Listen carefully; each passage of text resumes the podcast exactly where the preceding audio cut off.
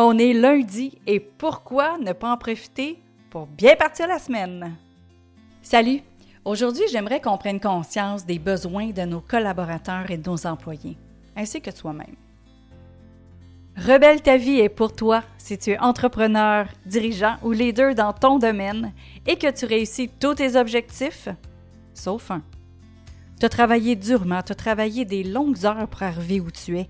Tu as la reconnaissance, tu as l'argent, mais tu sens que tu es passé à côté de ta vie personnelle. Et maintenant, tu es prêt à mettre les efforts pour réussir ta vie à nouveau. Parce que dans le fond, tu le sais que tu es plus qu'un chiffre d'affaires. Il est temps de rebeller ta vie.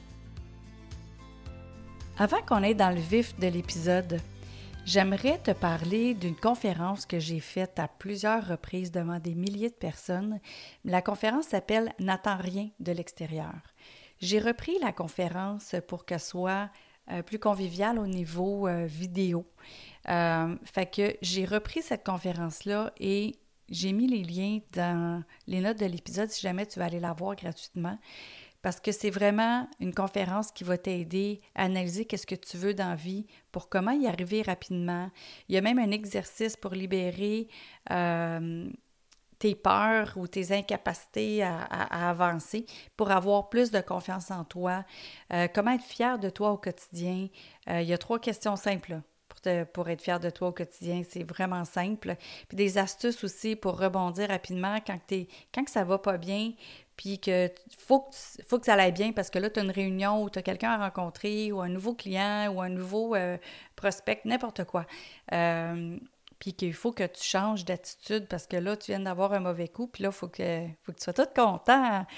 Fait que euh, n'attends rien de l'extérieur, cette conférence-là, je pense qu'elle peut vraiment aider plusieurs départements aussi euh, si tu as des départements de vendeurs ou tout ça euh, dans ta compagnie, c'est quelque chose qui pourrait vraiment aider à, aller vers l'humain que chaque personne est et à faire ressortir le meilleur aussi de chaque euh, personne qui sont dans ton entourage. Fait que le lien dans les notes de l'épisode.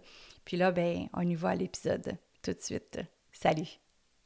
Je regarde autour de moi et la pandémie a fait changer beaucoup d'idéologie ou de façon de faire au niveau du travail, au niveau des dirigeants, au niveau des entrepreneurs, au niveau des solopreneurs et tout ça.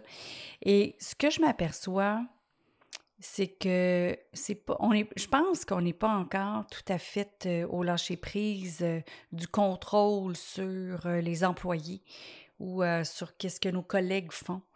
Puis bien avant la pandémie, bien, bien, bien avant la pandémie. Je parle de, de 2013.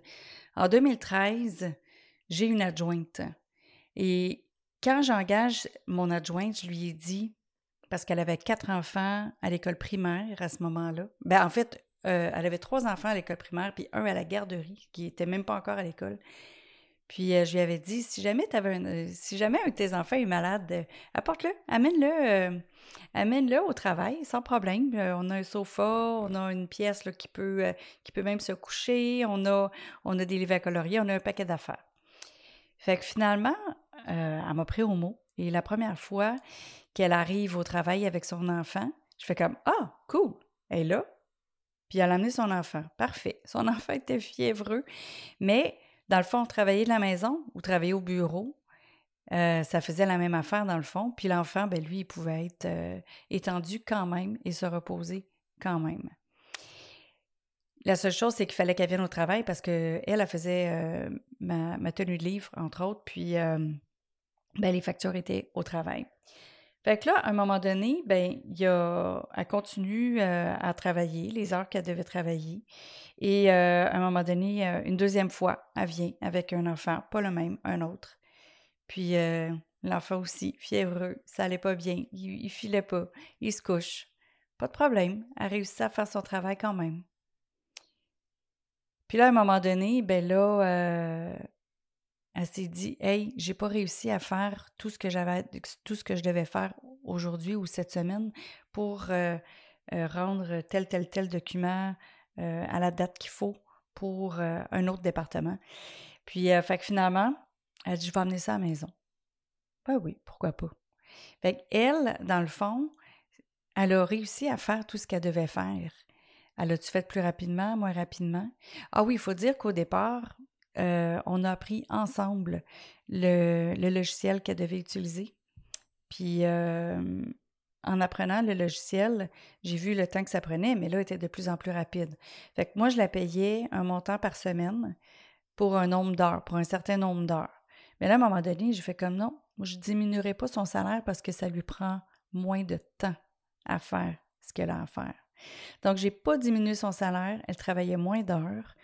Et en plus de ça, une fois de temps en temps, elle amenait des choses à la maison au lieu d'être au bureau pour le faire. Moi, j'avais aucun problème avec ça. Quelques mois après que j'ai commencé à faire ça, euh, Richard Branson, Richard Branson a commencé à dire Hey, pourquoi un nombre d'heures par semaine? Pourquoi pas, genre, c'est ça que je veux que tu fasses, c'est ça que je veux qu'il y ait comme résultat, c'est ça que je veux que tu accomplisses. Si tu le fais en deux heures de moins que 40 heures, pas de problème. Si tu le fais en quatre heures de moins que 40 heures, pas de problème non plus. Parce qu'on va se dire les vraies choses. Les employés, ils vont meubler le temps. C'est comme, ah, tu veux ça pour vendredi? Parfait. Ils vont meubler le temps. C'est une loi universelle. Il y a des lois universelles de temps, dont celle que plus de temps qu'on donne à quelqu'un pour le faire, bien, il va le prendre au complet. Moins on y en donne, il, va le faire en moins de temps. Fait que la fille que j'avais comme adjointe, c'était parfait. Elle faisait ce que j'avais besoin en beaucoup moins d'heures. Elle savait, ça venait d'augmenter son taux horaire. Était contente, était reconnaissante de ça, premièrement, puis elle voyait aussi que moi, j'avais de la reconnaissance envers elle parce qu'elle faisait, elle faisait le résultat que j'avais besoin. Qu'elle fasse en moins d'heures, c'était pas grave, le résultat était là. Donc, euh, je, vous, je vous amène ça parce que, un moment donné, il faut aller avec le côté humain. Nous autres, en tant qu'entrepreneurs, on veut justement avoir des horaires, de travail flexibles. On veut avoir aussi euh, euh, des heures, pas nécessairement 9 à 5. J'ai été plusieurs années aussi à me demander pourquoi tout le monde c'est 9 heures à 5 heures? Ici au Québec, en tout cas, c'est ça. Pourquoi tout le monde dans les bureaux, c'est 9 heures à 5 heures? C'est ça qui crée du trafic. Pourquoi quelqu'un qui fait du travail de bureau, qui ne parle pas à personne, qui des fois doit aller dans un autre département, pourquoi ne travaillerait pas, elle, de 7 heures à 3 heures? Comme ça, elle sort du trafic, mais le, temps que les heures se jumellent ou qui se chevauchent, là, elle a le temps d'aller parler aux personnes des autres départements avec qui elle doit faire affaire pour certaines choses, mais pas pour tout. Et après ça, je me suis dit, pourquoi il n'y aurait pas quelqu'un qui travaillerait de 10 heures à 6 heures? Pourquoi pas de 8 heures à 4 heures? Tu sais, pourquoi, toujours 9 heures à 5 heures? Bien, parce que tous les bureaux, ils ouvrent de 9 à 5. Oui, mais pourquoi on ne pourrait pas faire différent? Là, avec la pandémie, on a commencé à faire différent. Mais différent à quel point? Ce que je me suis aperçu, c'est qu'il y a des personnes que je connais qui travaillent plus depuis la pandémie que, que quand ils étaient sur la route. Pourquoi ils travaillent plus? Parce que là, Zoom, là, il faut qu'on se voit. Là, il y a Teams, il y a Zoom, il y a Meet, il y a, il y a toutes sortes de choses qui font qu'on voit. Avant, le téléphone, ça fonctionnait. Pourquoi ça ne pourrait pas être au téléphone? J'ai fait une entrevue il y a deux semaines avec quelqu'un. Et cette personne-là, ben, pas une entrevue pour euh, mes podcasts ou les vidéos, c'est pas ça du tout. Une entrevue vraiment pour faire quelque chose euh, comme travail. Et j'ai fait une entrevue avec quelqu'un et les deux, on marchait chacune de notre côté. Les deux, on était en train de prendre une marche en même temps qu'on parlait. Si on s'était donné un rendez-vous en visioconférence, en vidéo, ben on, serait assis encore devant notre ordinateur à pas bouger. Il y en a un à qui j'ai parlé, il était presque en dépression parce que lui, c'était une vidéo après l'autre. Il avait même pas le temps de prendre une pause pour aller aux toilettes entre les deux conférences, entre les deux euh, réunions. Puis là, c'est comme, ben voyons donc, fait que c'est réunion par-dessus réunion par-dessus réunion. Il y a quelqu'un d'autre que je connais, tout le temps qu'elle est à l'ordinateur, ils ont une espèce de logiciel pour savoir quand est-ce qu'elle est connectée, puis si elle fait une activité ou non sur l'ordinateur, si elle est en train de travailler. Il y en a une autre, elle est filmée à longueur de journée, même si elle est chez elle. pour être sûr qu'elle est à son poste de travail, à la maison. C'est capoté. On s'en va où? On est capable de voir si le travail est fait ou s'il n'est pas fait. Pense-y deux minutes. Si c'était toi, là, qui était filmé à longueur de journée, est-ce que tu aimerais ça? Tu te mouches, là, t'es filmé, là. Tu te mouches, tu bois ton, ton, verre d'eau, euh, tu manges devant ton ordinateur. Ça, ça aussi, là, c'est pas, pas euh, bien bon. Tu sais, psychologiquement, là, c'est pas très bon. Fait que, dans le fond, mon lundi, aujourd'hui, pour on part bien la semaine, on part pas bien la semaine en parlant de tout ça, mais où je veux t'amener, c'est pense à tes collègues, pense à tes employés, pense aux gens avec qui tu travailles. Est-ce que c'est nécessaire d'être vraiment toujours collé au bureau pour travailler? Il y a une femme que j'ai engagée euh, l'année passée pour euh, écrire des textes parce que euh, pour mon site internet. Pourquoi? Parce que écrire sur soi-même, c'est plus difficile que juste écrire. Moi, j'aime écrire, j'aime bien écrire. Par contre, écrire pour moi, on dirait que ça se bouscule. Donc, je voulais avoir quelqu'un pour synthétiser mon idée, puis synthétiser mon histoire. Fait que tout simplement.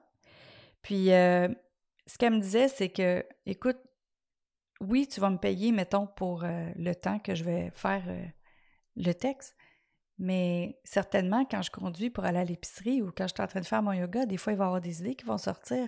Fait qu'inévitablement, je travaille quand même un peu pour toi même quand je ne suis pas assise à travailler pour toi.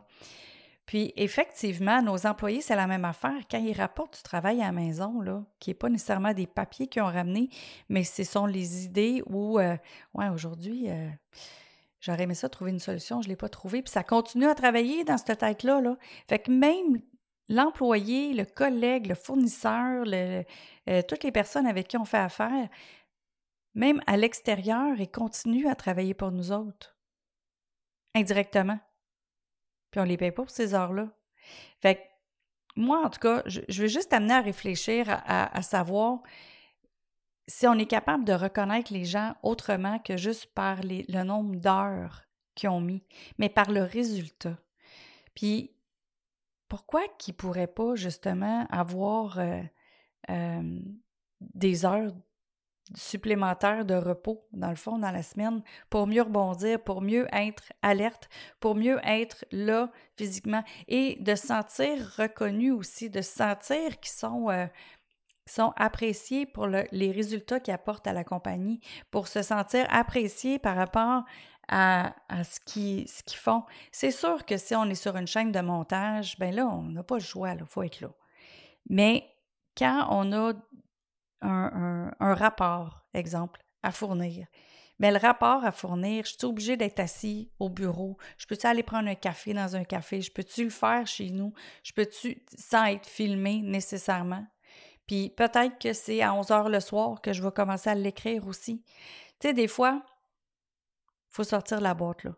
Là, il faut vraiment sortir la boîte parce qu'il y a beaucoup de gens que je m'aperçois autour de moi qui sont employés, et ou qui sont sous-traitants ou qui sont euh, consultants, que même en dehors des heures qui sont payées, ils, continuent à réfléchir ou ils continuent à penser à ce qui se passe par rapport au contrat qu'il leur est donné.